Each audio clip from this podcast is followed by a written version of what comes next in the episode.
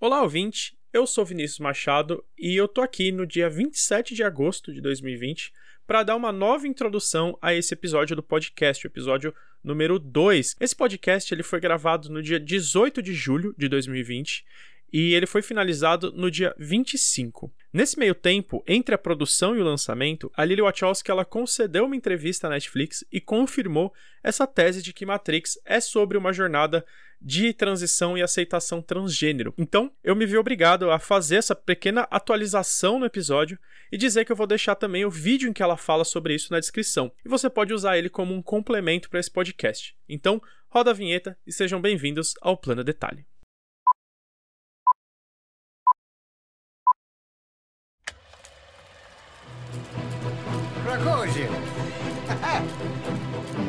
This is madness!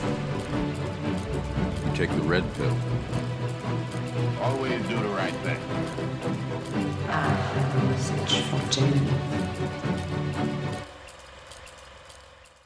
Olá, está começando agora o segundo episódio do Plano Detalhe. Eu sou Vinícius Machado e eu venho trazer hoje uma discussão que vem ganhando vida há um bom tempo. É uma discussão tanto quanto controversa, mas é uma visão e uma interpretação diferente de Matrix filme das irmãs Wachowski de 99, e eu deixo bem claro que esse episódio não vem como uma verdade absoluta. Na verdade, nenhum dos episódios vem como uma verdade absoluta. Aqui eu só trago algumas reflexões e a ideia é sempre provocar você, o nosso espectador, para também refletir e encontrar outros contextos dentro do filme.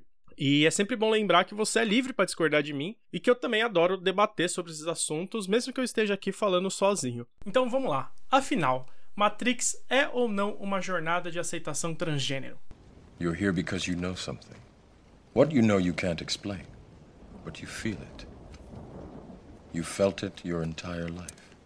That there's something wrong with the world. You don't know what it is, but it's there, like a splinter in your mind, driving you mad. Lily Lana Wachowski, elas são duas diretoras de cinema transexuais é, e elas só passaram a falar abertamente sobre esse tema lá por volta de 2012. A primeira a se reconhecer como mulher trans foi a Lana, que nasceu como Lawrence Wachowski, e ela se reconhece como mulher desde os anos 2000.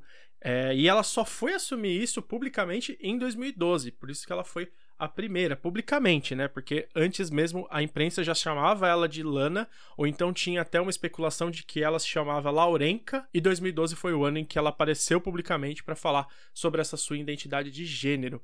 A Lana, ela foi a primeira diretora de Hollywood a se assumir como uma mulher trans, e na época saiu uma entrevista dela para a revista The New Yorker, em que ela contava da infância, como ela se sentia deslocada e também algumas experiências da infância. Early on, I am told to get in line after a morning bell. Girls in one line, boys in the other. I walk past the girls, feeling this strange, powerful gravity of association.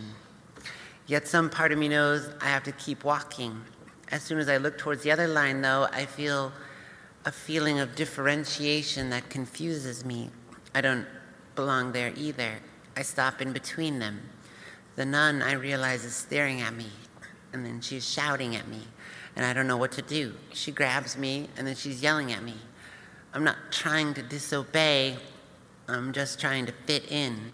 E aí, nesse mesmo ano em que ela se assumiu, a Lana Wachowski ela recebeu um prêmio de visibilidade da campanha de direitos humanos e talvez tenha sido a maior aparição dela até hoje para falar sobre isso, porque tanto ela quanto a irmã são quase reclusas, elas dão poucas entrevistas, até mesmo os estúdios têm um puta de um trabalho para fazer com que elas apareçam publicamente para falar sobre os lançamentos dela. E esse discurso dela bateu muito forte, foi um discurso de aceitação. Ela revelou uma vez que na juventude ela considerou suicídio por causa dessa confusão de identidade, e é basicamente a partir desse discurso aqui que a gente vai discorrer também sobre o principal filme delas, né, que é o Matrix.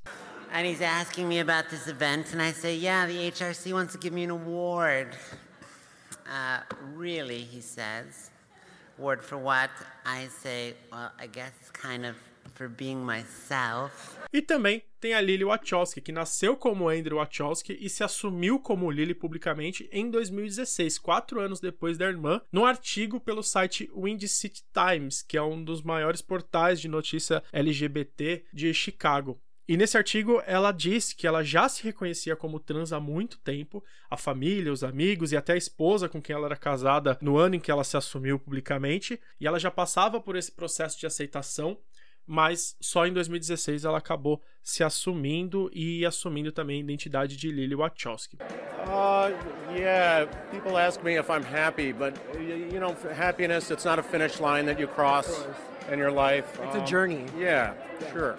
But you know, I'm speaking my truth and I'm living my truth, and that's important uh, for everybody to be able to do that. E você pode até nunca ter ouvido falar sobre elas, o que eu duvido muito, aliás, mas com certeza você já viu Speed Racer, A Viagem, O Destino de Júpiter, a série da Netflix Sense8 e também o filme que a gente vai falar hoje, que é Matrix. Yeah. Is everything in place? You weren't supposed to relieve me. I know, but I felt like taking a shift. You like him, don't you? You like watching him. Don't be ridiculous. We're gonna kill him. You understand that? Morpheus believes he is the one. Do you? It doesn't matter what I believe. Matrix é um filme dirigido por elas em 99 e foi um verdadeiro marco no cinema.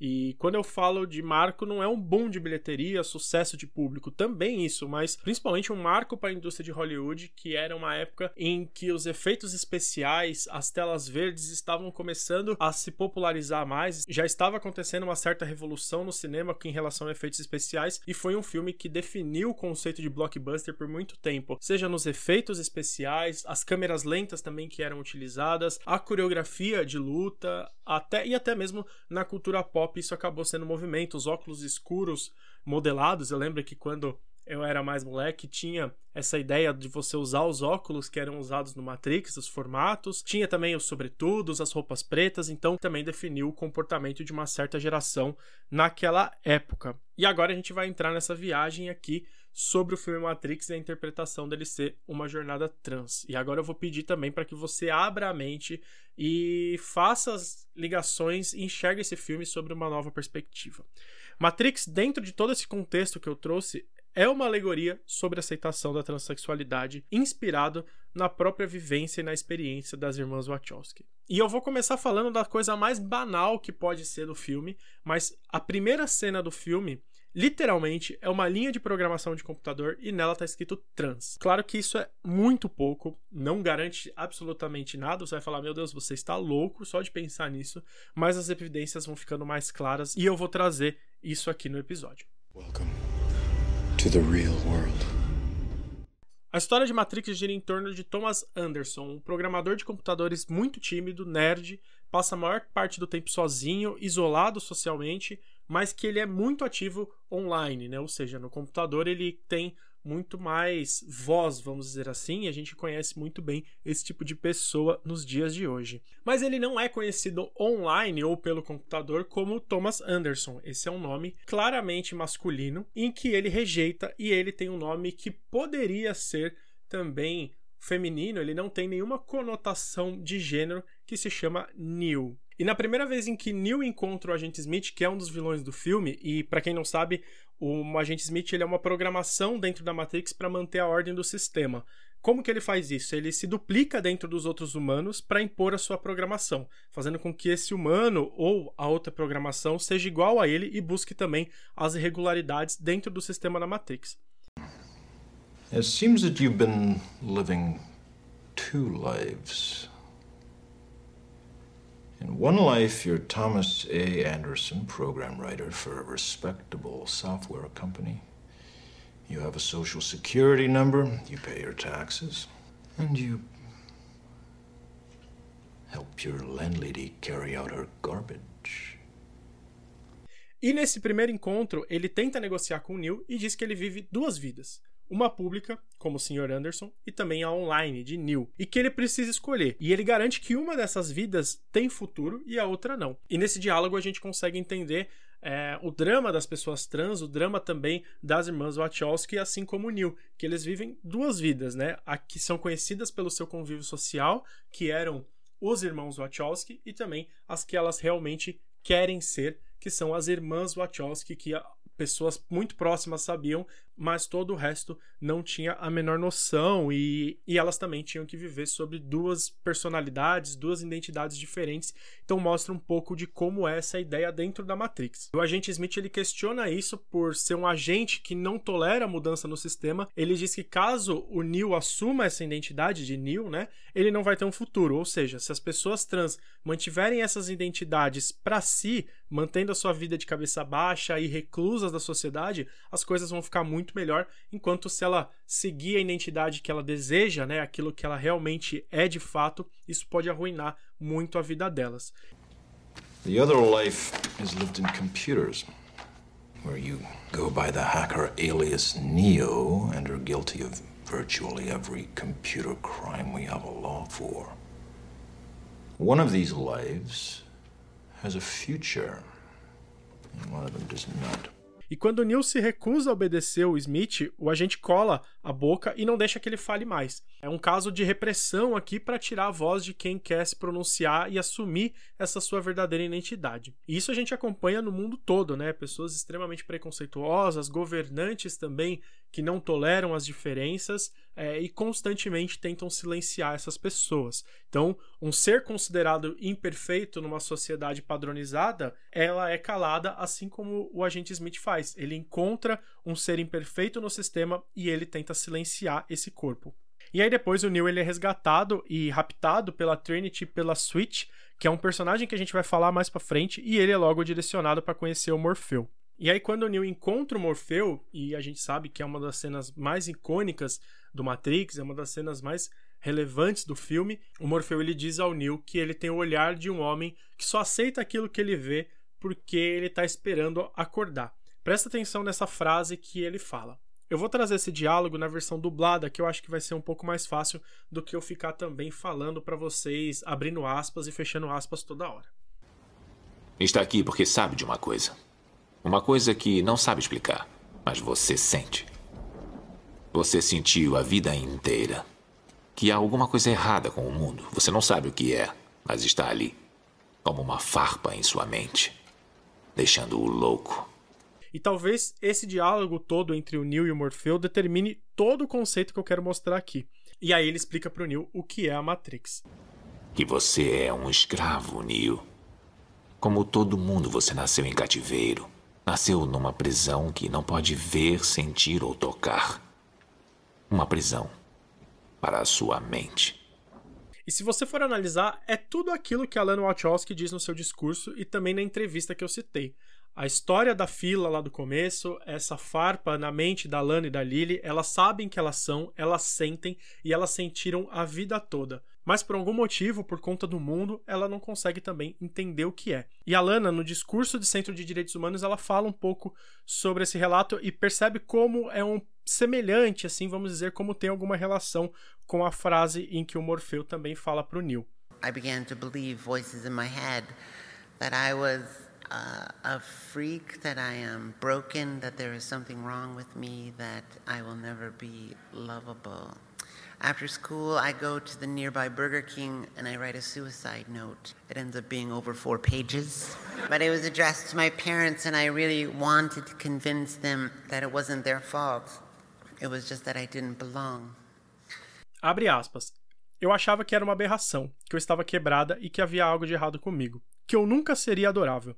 Depois da escola, vou ao Burger King nas proximidades e escrevo uma nota de suicídio. Ele acaba tendo mais de quatro páginas, mas isso foi endereçado aos meus pais porque eu realmente queria convencê-los de que não era culpa deles. Era apenas eu que não pertencia a esse mundo. E dentro da Matrix, é justamente isso que causa essa dúvida. Afinal, como Morfeu diz, é o mundo que foi colocado diante dos nossos olhos para cegar a gente da verdade. A Lana ela não tinha referência nenhuma. Ela só sabia que ela era aquilo que ela era e por ela não se reconhecer em local nenhum, ela teve a vontade de suicidar. E Neil não tenta se matar, mas é um cara extremamente insatisfeito com a vida, e logo depois a gente tem a cena mais referenciada do filme, que é quando Neil toma a pílula vermelha.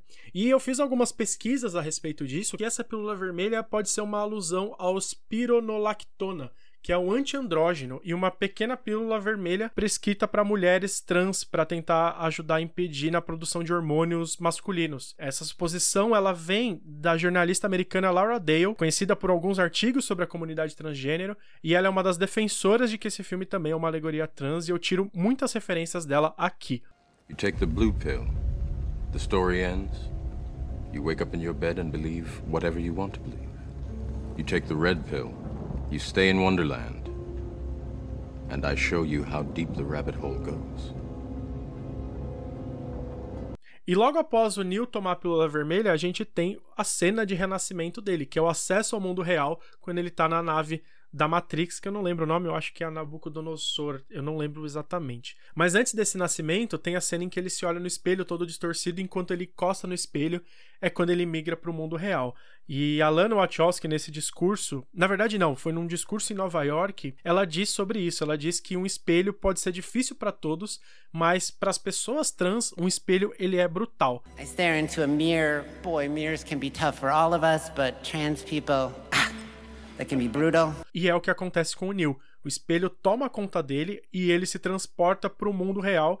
A referência clara de um renascimento dele, mas não é um renascimento fácil, é um renascimento doloroso, onde todas as conexões ligadas à Matrix se desconectam e o Neo ele encontra o fundo do poço literalmente, né? Ele é jogado para um poço e lá ele acaba sendo resgatado por Morfeu e pelas máquinas. É uma cena bem interessante porque é como se fosse aquelas garras de loja de brinquedos, sabe? Que leva ele até um local extremamente claro. É como se ele estivesse saindo do poço em direção à luz, em direção a um conhecimento e uma nova vida que ele vai ter a partir dali. Am I dead? Far from it. E aí, nesse renascimento, além dessas desconexões que ele sofre, ele também sofre algumas mudanças físicas. Ele perde o cabelo e ao longo do filme o Neo enfrenta o sistema para que ele possa libertar as pessoas da Matrix também. E se a gente parar para analisar as sequências do filme, que eu também não vou falar muito sobre elas aqui, mas se a gente for analisar essas sequências do filme, quando eles trazem o mundo real, que é na figura da cidade de Zion, eles abordam essa cidade como um local de liberdade, que cada um segue sua orientação sexual, de minorias, muitas pessoas homossexuais, muitas pessoas negras, e também é um lugar onde você pode se expressar livremente. É um lugar, obviamente, muito mais legal que Matrix, que mostra que é um sistema extremamente limpo, tudo muito bonitinho, os prédios muito bonitinhos, mas é praticamente branco e sem ruptura nenhuma. E dentro da Matrix a gente chega também no oráculo, no qual Neo precisa se encontrar para saber se ele é de fato o escolhido. E essa ideia do escolhido tem muito a ver com o que o oráculo diz para ele, de que ser de fato o escolhido tem muito mais a ver com estar apaixonado. E ninguém pode dizer para alguém que essa pessoa está apaixonada além dela mesma. E só ela pode sentir isso.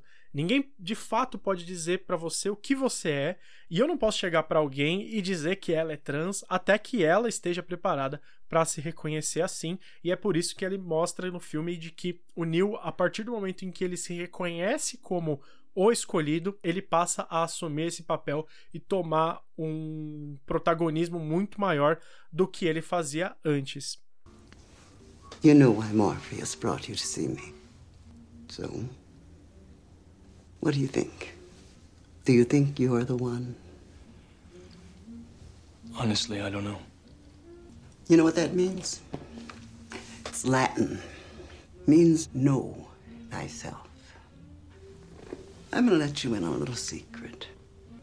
Being the one is just like being in love. No one can tell you you're in love, you just know it. Through and through. Balls to bones. Outra alegoria que é colocada no filme é essa muito mais pessoal da Lana Wachowski, que é a cena em que o Neil luta contra o agente Smith numa estação de trem. E o Neil ele é jogado nos trilhos e Smith tenta fazer com que ele seja atingido por esse trem. E como eu falei lá no começo, o agente Smith ele é um ser perfeito para Matrix, ele não tem ruptura alguma e ele sempre chama o Neil de Sr. Anderson, né? Ele percebe que até mesmo o senhor que é utilizado aqui deixado muito claro que é uma identificação de gênero. Ele não chama o cara de Thomas Anderson, ele chama de Sr. Anderson, que é muito claro uma identificação de gênero aqui masculina. E o Neil dessa vez, ele recusa esse nome e quando ele vai vencer a luta contra o agente Smith, ele fala que o nome dele não é Thomas Anderson, o nome dele é Neil. Hear that, Mr. Anderson? That is the sound of inevitability. It is the sound of your death. Goodbye, Mr. Anderson. My name is Neo.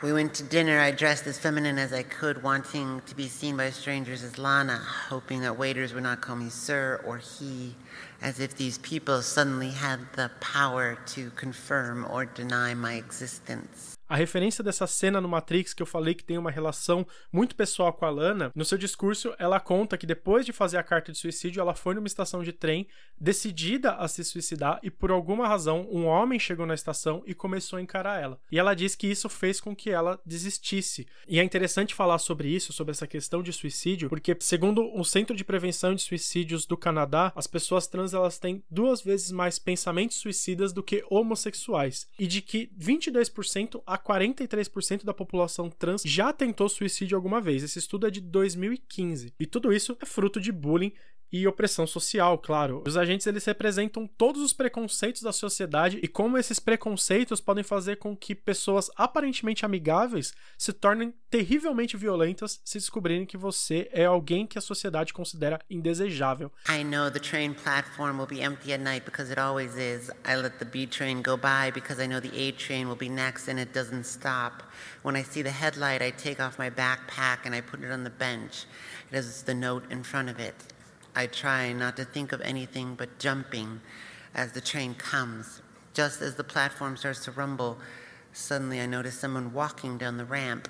It is a skinny older man wearing overly large 1970s square style glasses that remind me of the ones my grandma wears.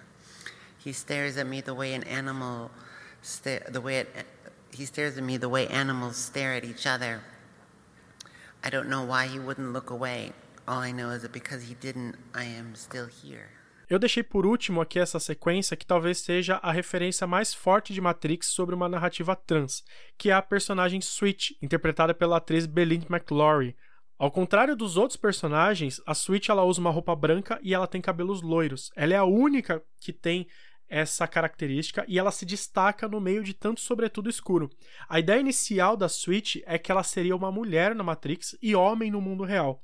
Mas os produtores, a Warner, né, os produtores acharam que não seria uma boa ideia, porque até então, 1999, imagina como isso seria recebido pelo público, e aí as irmãs elas tiveram que retirar isso do roteiro. Ainda assim, é muito perceptível, apesar de ela ser uma atriz no papel e no, no filme, como ela possui também características muito masculinas visualmente falando, né? Ela tem o cabelo muito mais curto, então é uma referência que as irmãs Wachowski elas decidiram deixar no filme. Ela, apesar dela ter um biotipo masculino, alguma coisa, ela ainda é mulher. E esse controle de aparências nem sempre são alinhadas com o que a gente está vendo. Então, a personagem da Switch, a próxima vez que você assistir Matrix, você lembra de que elas fizeram esse papel para que ela fosse uma mulher fora da Matrix e um homem dentro dela.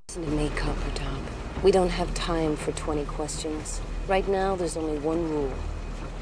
Our way or the highway? E outra referência interessante, eu falei que eu não ia falar das sequências, mas eu vou citar também Matrix Revolutions, que é a figura da garotinha Sati, aquela indiana que ela é amiga da Oráculo e que ela encontra o Neo depois na estação de trem. A Sati é uma criança cujos pais estão tentando esconder ela do sistema, que elas acreditam que ela não se encaixa na programação na Matrix, e eles reconhecem ela dessa forma. Tanto que no final da trilogia, a Sati é quem aparece num pôr do sol ao lado do Oráculo, ambos sistemas falhos, segundo a programação da Matrix, vivendo felizes, que é quando o agente Smith ele é erradicado da Matrix. E nesse caso, há uma ideia de que a Sati represente a figura de crianças trans, que vem sendo discutido há muito tempo e que hoje os pais reconhecem as crianças como trans e não precisam mais esconder os seus filhos. A luta do Neil é justamente essa: libertar a Matrix do conservadorismo para que todos possam viver da forma que bem entendem. E quem defende essa tese é a professora Eleanor Lockhart, PhD em comunicação e uma estudiosa de gêneros e cultura pop, que também discorre sobre esse tema num artigo que está disponível na descrição desse episódio. Are you from the Matrix? Yes. No. I mean, I was. Why did you leave? I had to. I had to leave my home too. Sati, come here, darling. Leave the poor man in peace. Yes, Papa. Bom, como eu disse lá no começo, essa é uma perspectiva diferente do filme. Matrix tem diversos estudos, desde Marx até a Igreja Católica, com também pensamentos budistas. Existem diversas interpretações diferentes. Talvez por isso que Matrix seja um filme tão rico em conteúdo, porque ele pode ter diversas interpretações e essa de ser uma jornada transgênero é uma delas. Mas, a favor dessa teoria e dessa perspectiva, teve uma entrevista muito recente da Lily Wachowski no The Hollywood Reporter, que ela cita que uma das inspirações foi a raiva que ela sentia em relação à sociedade e a forma como ela oprime pessoas transgêneros. E que algumas pessoas já agradeceram a ela pelo filme por terem ajudado elas a se assumirem e reconhecerem os seus gêneros publicamente sem medo de alguma opressão da sociedade. E a Lily Wachowski também se posicionou recentemente contra alguns políticos e celebridades de direita que interpretam de uma forma meio distorcida o filme, é, tratando eles do jeito que todo mundo deveria fazer, mandando essa galera toda a merda. Porque é importante também frisar que Matrix, além de ter todas essas referências que eu falei, ele também tem uma interpretação um tanto quanto distorcida pela extrema-direita, que para essa galera a representação de Neil, que é, claro, um nerd branco, sem traquejo nenhum, social, e que decide tomar uma pílula vermelha para combater o sistema, nos Reddits e chans da vida existem esse termo red pilling, que é tomar a pílula vermelha para enfrentar o sistema, e qualquer coisa que contraria essa ideia de supremacia de homens brancos, né? Os incels, eles acreditam realmente nisso, de que se eles tomam a pílula vermelha, como o Neil fez, eles estão combatendo as máquinas. É outra interpretação que não faz o menor sentido, até porque elas mesmo as próprias irmãs não compactuam nem um pouco com essa ideia, mas a partir do momento que você faz um filme, a interpretação ela acaba se tornando livre para todos os públicos, infelizmente ou felizmente, né? Ainda vivemos numa democracia. Mas eu também não vou dar espaço para essa galera se vangloriar não, porque Matrix não é sobre isso. Matrix, nesse episódio do Plano Detalhe, é uma narrativa de aceitação transgênero. Right now, we're inside a computer program. Is it really so hard to believe? Your clothes are different, the plugs in your arms and head are gone? Your hair has changed. Your appearance now is what we call residual self image. It is the mental projection of your digital self. E para quem não sabe, Matrix 4 está em produção, com o retorno de Keanu Reeves e Carrie-Anne Moss nos papéis de Neo e Trinity. A gente ainda não sabe muito bem quando ele vai estrear, por conta das questões do coronavírus, e também é, tem a previsão de estrear em 2021, mas ainda não tem nada concreto de fato. É, mas talvez o mais interessante aqui seja o fato de que a Lana Wachowski ela retorna como roteirista e diretora dessa nova produção. A Lily Wachowski ela não é citada no projeto e não tem qualquer evidência de que ela esteja envolvida com Matrix 4. E isso para mim deixa um pouco mais evidente de que Matrix tem muito mais a ver com a essência das experiências da Lana do que a da sua irmã propriamente dito.